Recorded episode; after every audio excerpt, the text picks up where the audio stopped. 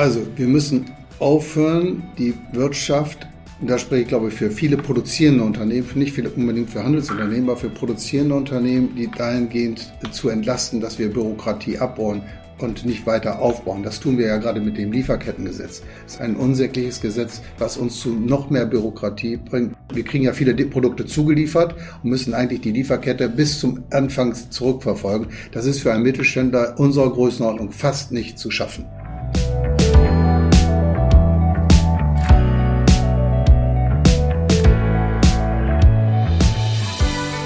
Herzlich willkommen zu einer neuen Ausgabe von Wirtschaft im Westen, dem äh, Podcast von Unternehmer NRW. Mein Name ist Hubertus Engemann, ich leite die Kommunikation des Verbandes.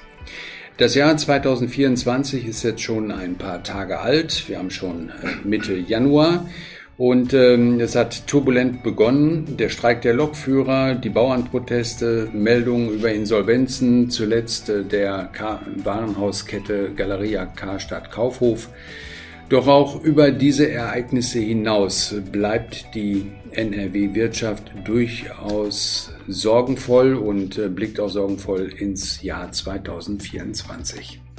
Stimmung etwa in der Metall- und Elektroindustrie ist schlecht. Das hat äh, unsere Umfrage zum Jahreswechsel ergeben.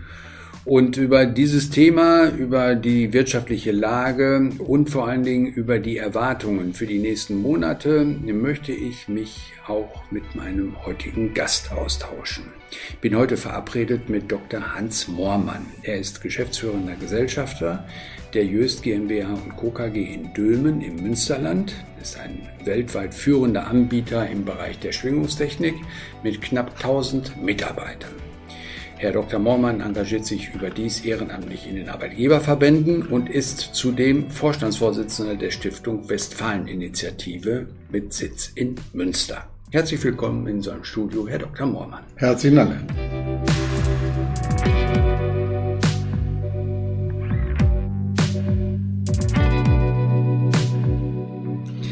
Herr Dr. Moormann, bevor wir auf die wirtschaftspolitischen Themen äh, zu sprechen kommen, beginnen wir äh, kurz mit Ihrem Werdegang. Sie sind gebürtiger Niedersachse, kommen genauer gesagt aus Bramsche, haben dann in Osnabrück äh, ihr Abitur gemacht und sich dann entschlossen, Polizist zu werden. Ähm, Sie haben in dem Beruf auch einige Jahre gearbeitet als Kriminalkommissar. Was war damals oder was waren die Beweggründe für diese Entscheidung? Das ist eine gute Frage, aber auch schnell beantwortet. Äh, zum damaligen Zeitpunkt gab es noch die Wehrpflicht und ich hätte damals 18 Monate zur Bundeswehr gehen müssen.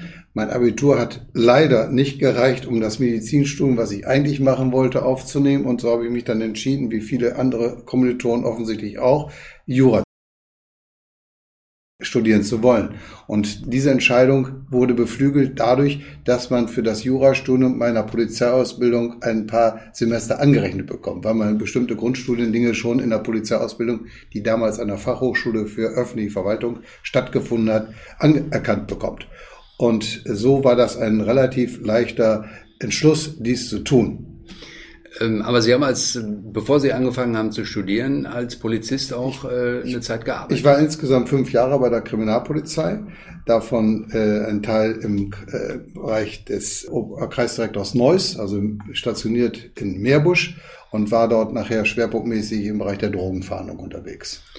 Bleiben wir noch mal kurz bei dem Thema. Ähm, Polizei ist angesichts der, der Demonstrationen und das, was äh, inzwischen hier in diesem Land äh, doch äh, leider auch wieder so geschieht, ähm, immer mehr im Blickpunkt auch des öffentlichen äh, Interesses.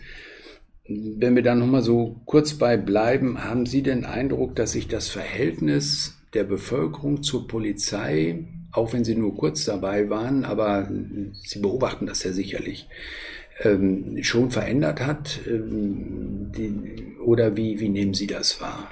Also erstens fühle ich mich immer noch polizeinah, habe auch noch relativ viel Verbindung zur Polizei. Gestern Abend noch ein Gespräch mit der Polizeipräsidentin von Münster gehabt und äh, wir haben uns auch über diese Frage genau ausgetauscht. Es ist erstaunlich, dass die Aggressionen zugenommen haben. Es liegt zum einen daran, dass Polizeibeamte oder überhaupt alle im Sicherheitsdienst, auch alle Rettungskräfte, vielleicht nicht mehr den Respekt genießen, den sie verdient hätten und den sie verdienen müssen und wo die Taten, die begangen werden, auch wirklich schnell verfolgt werden müssten, was leider ja. zurzeit noch nicht passiert. Äh, es fehlt am Respekt. Das hat auch was mit vielen Menschen mit Migrationshintergrund zu tun, die eine ganz andere Auffassung von Polizei und Ordnung haben, als wie das vielleicht äh, normale deutsche Staatsbürger gelernt haben. Dort war der Polizeibeamte, der Bundeswehrsoldat, der Feuerwehrmann, der Rettungssanitäter waren auch in irgendeiner Form Respektspersonen.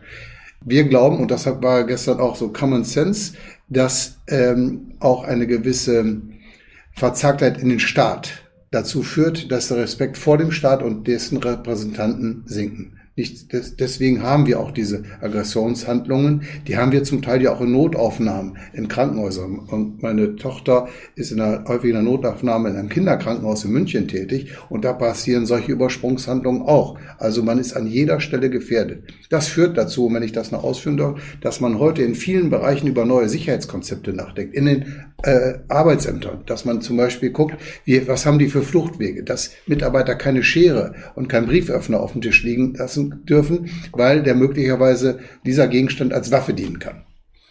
Eine erschreckende, aus meiner Sicht erschreckende Entwicklung. Und wir müssen versuchen, dieses Vertrauen in den Staat, in diese Repräsentanten des Staates, die ja nichts anderes tun als ihre Pflicht und für unsere Sicherheit sorgen, das wieder zurückzubringen.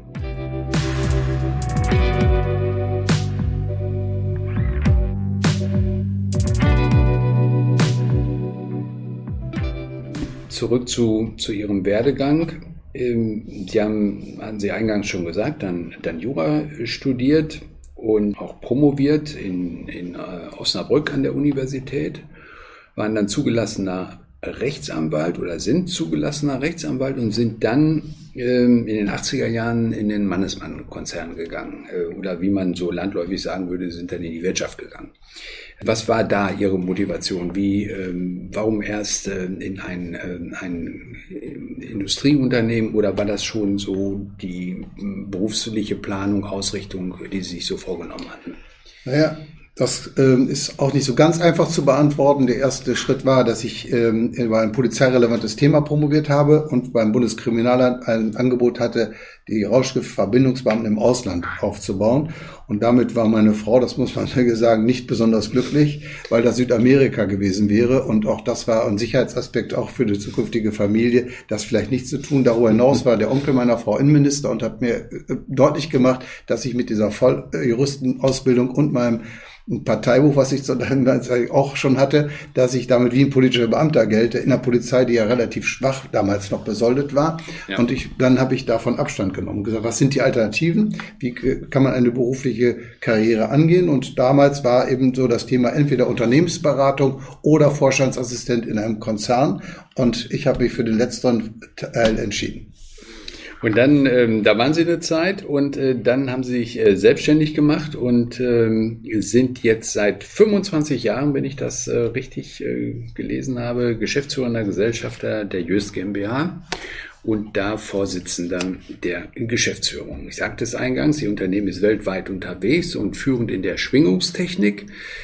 Von welcher Technologie, von welchen Produkten sprechen wir da? Erzählen Sie doch mal also, über Ihr Unternehmen.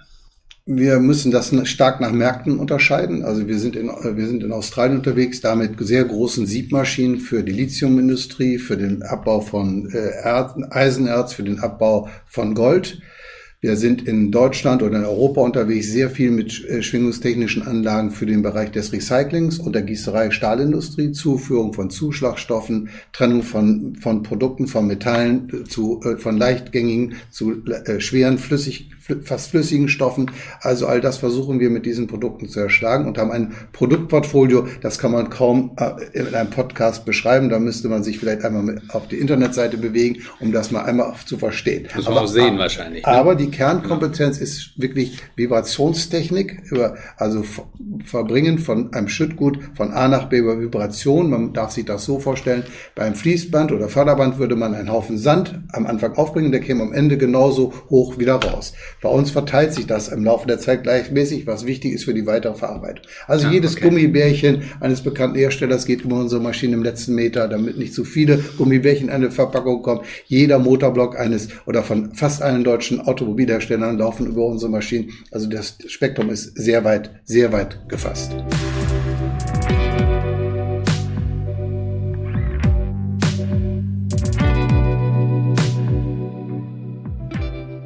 Sie würden sagen, eigentlich sind Sie ein typischer Mittelständler. Mittelständler und Nischenanbieter. Nischenanbieter, okay.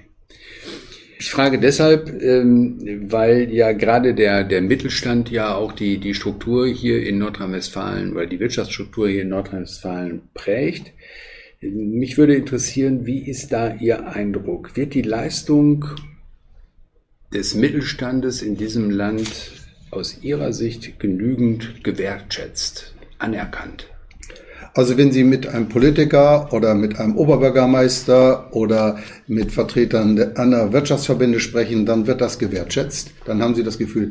Wenn Sie aber aus der Tür raus sind, haben Sie das Gefühl, dass Sie von hinten etwas attackiert werden. Wir sind ja eigentlich die Cash-Cow der Nation. Von uns lebt das Land. Und ich sage immer, Wohlstand fällt nicht vom Himmel. Wir müssen also dafür Sorge tragen, ja. dass die Rahmenbedingungen in Deutschland, auch im Land Nordrhein-Westfalen, zum Teil viel besser werden. Wir beschweren uns nicht über die lokale Politik. Wir kriegen sehr schnell unsere Genehmigung für beantragte Investitionen, Baugenehmigung. Das läuft im Kreis Coesfeld, muss man wirklich sagen, perfekt. Wenn man nach Münster schaut, braucht man für die Ausstellung eine Geburtsurkunde unter Umständen anderthalb Jahre. ähm, Kommen wir mal zur Wirtschaftslage, zu den wirklich schwierigen wirtschaftlichen Zeiten, die wir im Moment haben. Ähm, wenn man jetzt mal die, der Vogelperspektive auf Deutschland guckt, was haben Sie für einen Eindruck? Was sind Ihre Hauptthemen, wo Sie sagen würden, das muss jetzt geschehen, damit Deutschland wieder mehr nach vorne kommt? Also, wir müssen aufhören, die Wirtschaft und da spreche ich, glaube ich, für viele produzierende Unternehmen, nicht viele unbedingt für Handelsunternehmen, aber für produzierende Unternehmen, die dahingehend zu entlasten, dass wir Bürokratie abbauen und nicht weiter aufbauen. Das tun wir ja gerade mit dem Lieferkettengesetz. Das ist eine unsägliche, ein unsägliches Gesetz, was uns zu noch mehr Bürokratie bringt. Wir müssen ja viele mit, äh, wir kriegen ja viele Produkte zugeliefert und müssen eigentlich die Lieferkette bis zum Anfang zurückverfolgen. Das ist für einen Mittelständler unserer Größenordnung fast nicht zu schaffen. Das andere sind natürlich die Energierahmenbedingungen. Wir bauen gerade ein neues Werk auf in Dülmen, äh, werden das völlig energieeffizient machen. Das heißt, wir sind autark von externen äh, Energiequellen, sind aber in der Lage, die Energie, die wir am Wochenende produzieren, durch Geothermie und Photovoltaik nicht in das öffentliche Netz einzuspeisen, weil die Kommunen noch gar nicht so weit sind. Dazu gehört aber natürlich auch tarifliche Rahmenbedingungen. Wir müssen sagen, die letzte Tarifung war aus unserer Sicht unsäglich. Selbst unser Betriebsrat sagt, dass das zu viel gewesen sei. Und ich denke und hoffe, dass die nächsten Tarifverhandlungen mit einer deutlichen Mäßigung äh, erfolgen werden. Natürlich äh, muss man auch sagen, viele stand unter dem Eindruck einer stark ansteigenden Inflation. Das hat ja. sich inzwischen wieder beruhigt und geht deutlich zurück. Von daher wird das hoffentlich auch Einfluss bei den nächsten Tarifgesprächen finden. Die ähm, sind im Ende des Jahres oder äh, sind jetzt sind wir am Anfang des Jahres und äh, da schauen wir mal, wie das, wie das ausgeht. Was etwas früher stattfindet, nämlich im Juni, ist die Europawahl. Ähm, wir haben auch dazu noch einige Wahlen in, in Ostdeutschland und ähm, die Umfragen, deren Ergebnisse wir in diesen Tagen äh, lesen und lesen müssen, zeigen, dass Europagegner, europafeindliche Parteien eher im Aufwind sind. Mit welchem Gefühl gehen Sie ähm, in dieses Wahljahr? Ich habe ja schon während meines Studiums als Assistent im Bundestag gearbeitet und äh, habe von daher hat mich auch politisch immer etwas engagiert. Das tue ich jetzt auch wieder, ähm, ähm, äh, aber mehr auf der kommunalpolitischen Ebene und eben halt im Arbeitgeberverband. Ähm, ich habe große Sorge große Sorge, was zurzeit in Deutschland passiert. Äh, wir haben, dürfen nicht nur sagen, das sind Protestwähler. Ich glaube, wir machen politisch in, gerade in Berlin große, große Fehler. Wir müssten dringend, und das wird auch die Wahl beherrschen, also es wird die Wahl beherrschen, die Migrationspolitik, es wird die Wahl beherrschen, das Bürgergeld und nolens volens auch solche Themen wie Lieferkettengesetz, äh, höherer Bürokratieaufbau, äh, die äh, noch nicht vollständig beendete Inflation. Aber ich glaube ganz zuvorderst, und das wird uns bei der Europapolitik einholen, die überbordende Politik äh, oder Regulierung, die aus Brüssel heraus äh, kommt, die dann in, äh, im Bundesrecht in Deutschland oder Österreich sonst wo umgesetzt wird, die wird uns etwas, äh, die wird uns schaden und sie gibt der AfD, ja, die nur in erklärtermaßen gegen viele Dinge ist, gibt der AfD ähm, einen großen Aufwind. Ja, die Grünen haben, da war ich sehr hoffnungsvoll, sehr viel Hoffnungs- und ich bin auch in Nordrhein-Westfalen eigentlich äh, aus der Vogelperspektive zufrieden, was diese Landesregierung jetzt zurzeit macht. Also äh, unser Ministerpräsident Grüß und auch unsere Wirtschaftsminister von Neubauer sind, glaube ich, sehr offen und sehr kommunikativ und geben sich alle Mühe. Aber die Rahmenbedingungen kommen nicht aus Nordrhein-Westfalen, die kommen aus Berlin. Und die Ampel ist aus meiner Sicht äh, ja, schlechter sind wir noch nicht regiert worden und ähm, es ist ein einziges Desaster und mir tut ein bisschen auch die FDP leid, äh, dass es äh, in diese Richtung geht. Ist auch nicht so ganz unverschuldet. Äh, ich hoffe, dass sie aus diesem Tief, was sie jetzt im Moment äh, ähm, beherrscht, dass sie da rauskommt und äh, dass sie wieder mehr Flagge zeigt und auch für den Mittelstand, der ja eigentlich sehr FDP nah ist, dass die dem Mittelstand wieder eine echte Alternative bietet und sie zu den Prozenten kommt, dass es vielleicht eine andere Art von Koalition geben kann.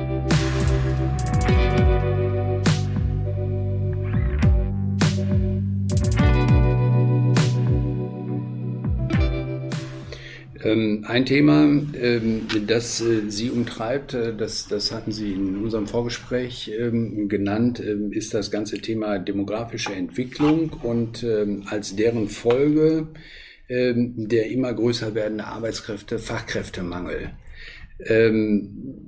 Was muss Ihrer Meinung nach da geschehen? Ich nannte vorhin als äh, Wahlkampfthema für viele Parteien die, die, Immigration. Das trifft ja für alle Parteien zu, jeder aber in anderer Art der Interpretation. Ja. Ich, zunächst einmal, glaube ich, müssen wir ein attraktives Zuzugsland für qualifizierte Menschen werden. Ich nehme da gerne Kanada zum Beispiel. Kanada macht es perfekt und äh, wenn Sie Im mit Punktesystem. Ja, äh. ja, wenn Sie heute mit jungen Menschen sprechen oder wenn ich mit meinen Kindern spreche, einer lebt davon, lebt in Berlin, die sagt, sagen meine Kinder mir, Deutschland gilt in jungen Kreisen als das unattraktivste Land, wo man hingehen möchte. Es gibt sehr viele andere Länder, die sehr viel attraktiver sind, wo man aufgenommen wird, wo man was bewegen kann. Dazu gehört zum Beispiel Australien. Mein ältester lebt in Australien. Dort ist es ganz anders. Wir haben viele Verbindungen nach Kanada. Dort ist es ganz anders. Also das muss als erstes passieren. Das zweite ist, dass wir natürlich einen Fachkräftemangel haben und dass wir natürlich auch einen Ausbildendenmangel haben. Also da fängt es ja an. Es fängt überhaupt bei Bildung an. Und wir werden ja, äh, äh, man gibt sich alle Mühe in Nordrhein-Westfalen, das System etwas zu reformieren, hier besser zu werden. Aber es fängt mit der äh, eigentlich fängt es noch früher an. Es fängt in einem Kinderstuhl an, im Kindergarten an. Ja. Da fängt Bildung an, im Elternhaus fängt Bildung an. Wenn die Kinder den ganzen Tag vorm Fernsehen sitzen, wird es schon schwierig. Und äh, das merkt man auch, dass da Karrieren schon entschieden werden. Entwicklungen entschieden werden. Und ich bin zutiefst überzeugt, dass wir daran arbeiten müssen. Und dann müssen wir stringent nach vorne gehen mit einem guten Ausbildungssystem, was wir grundsätzlich haben. Uns fehlt es häufig an Kandidaten. Dann fängt es weiter an, dass wir natürlich auch unseren Tarifparteien, und jetzt rede ich wieder als Mitglied im Unternehmerverband, äh, dass wir auch denen beibringen müssen, dass eine Verkürzung der Arbeitszeit genau das Problem erhöht und nicht äh, verbessern. Wir müssen also eher zu einer 40-Stunden-Woche kommen als zu einer 35 oder 32-Stunden-Woche. Und das spielt auch dabei, meine ich, eine große Rolle, dass wir natürlich auch differenziert das beachten. Ein Büromitarbeiter kann vielleicht eher bis 70 oder 68 oder 69 arbeiten. Ein Schweißer, für den ist das schon eine ganz andere körperliche Anstrengung. Also ich würde da auch stark differenzieren. Und da ist, glaube ich, viel möglich, wenn wir uns nur gemeinsam konstruktiv dort äh, um eine Lösung bemühen. Sie haben äh, Ihr Engagement in Unternehmerverbänden äh, gerade schon angesprochen. Sie sind ein Unternehmer, der sich ehrenamtlich äh, engagiert ähm, und sind auch äh, Vorstandsvorsitzender der Stiftung Westfalen-Initiative äh, mit Sitz in Münster. Ähm, was äh, machen Sie da? Was ist da äh, Ihr, ähm, Ihr ehrenamtliches Engagement? Also die Westfalen-Initiative ist eine der großen äh, Stiftungen in Nordrhein-Westfalen und sie beschäftigt sich hauptsächlich mit dem Thema der Subsidiarität. Also wir versuchen da zu unterstützen, wo der Staat das nicht macht. Wir bilden äh, Ehrenamtliche aus, ihre Fähigkeiten zu kennen und auch die Tücken eines Ehrenamtes zu kennen, haftungsrechtlicher Art. Dort machen wir sehr viele Online- oder Präsenzseminare. Wir versuchen den Weg vom Kindergarten in die Schule zu begleiten bei Eltern, die in schwierigen Verhältnissen leben. Dort haben wir Coaches, die wir finanzieren. Äh, wir sind also sehr vielschichtig im, im Sozialbereich tätig. Mhm. Und das muss einmal immer einen Westfalenbezug, weil der Gründer dieser Stiftung, Herr Leicht, damals auch mal Kreisvorsitzender der CDU und Unternehmer und Gründer der Firma ISTA, Heizungsablesesysteme, hat das Geld, was er dort mit dem Verkauf erlöst hat, im wesentlichen Teilen in diese Stiftung nach, mit seinem Ableben übertragen. Und ich bin jetzt einer der Vorsitzenden und gerade für fünf Jahre nochmal wiedergewählt worden. Wir versuchen, wir versuchen sehr viel Geld auszugeben, gerade in Aus- und Fortbildung von bestimmten äh, Gruppen suizidgefährdeten Jugendlichen. Ja. Äh, also das ist ja auch ein Riesenthema. Äh, wir sind also, wir sind dann, wir sind zum Teil öffentlich, aber wir sind zum Teil auch sehr verschwiegen. Ja.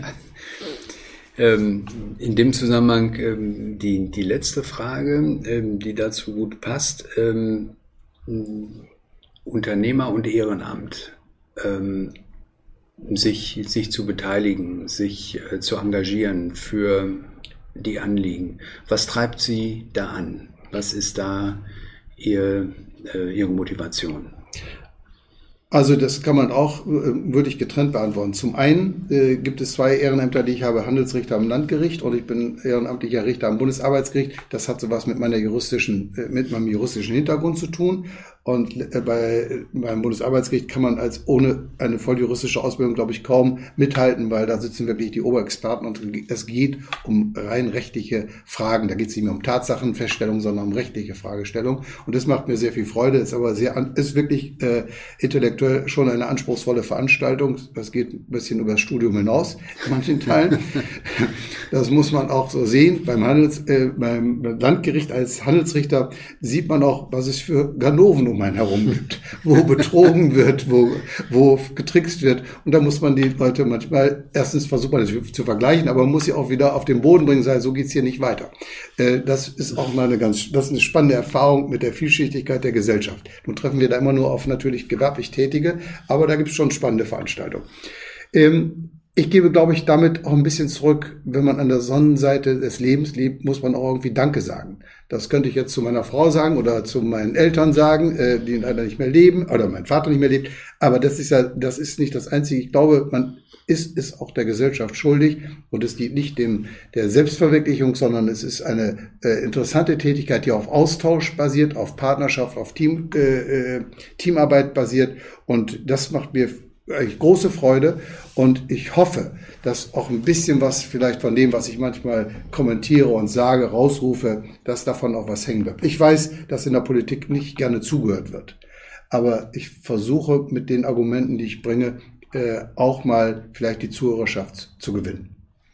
Herr Dr. Moormann, ganz herzlichen Dank für den Besuch in unserem Studio und äh, für dieses äh, hochinteressante Gespräch. Vielen Dank. Ich bedanke mich auch.